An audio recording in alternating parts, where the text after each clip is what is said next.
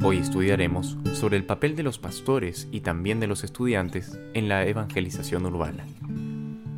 Se me ha instruido que llame la atención de los ministros a las ciudades en las que no hemos trabajado y que los surja por todos los medios posibles abrir el camino para la presentación de la verdad.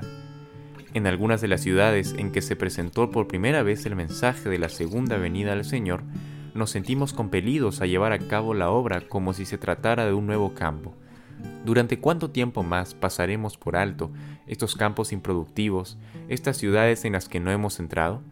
La siembra de la semilla debe comenzar sin pérdida de tiempo en muchos lugares.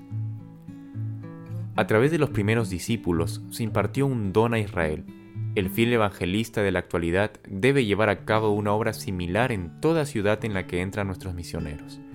Es una obra que hemos tratado de realizar en cierta medida en conexión con nuestros sanatorios, pero es necesario obtener una experiencia mucho más amplia en este ramo. ¿No podrían los presidentes de nuestra asociación abrir el camino para que los alumnos de nuestros colegios se dediquen a esta clase de trabajo?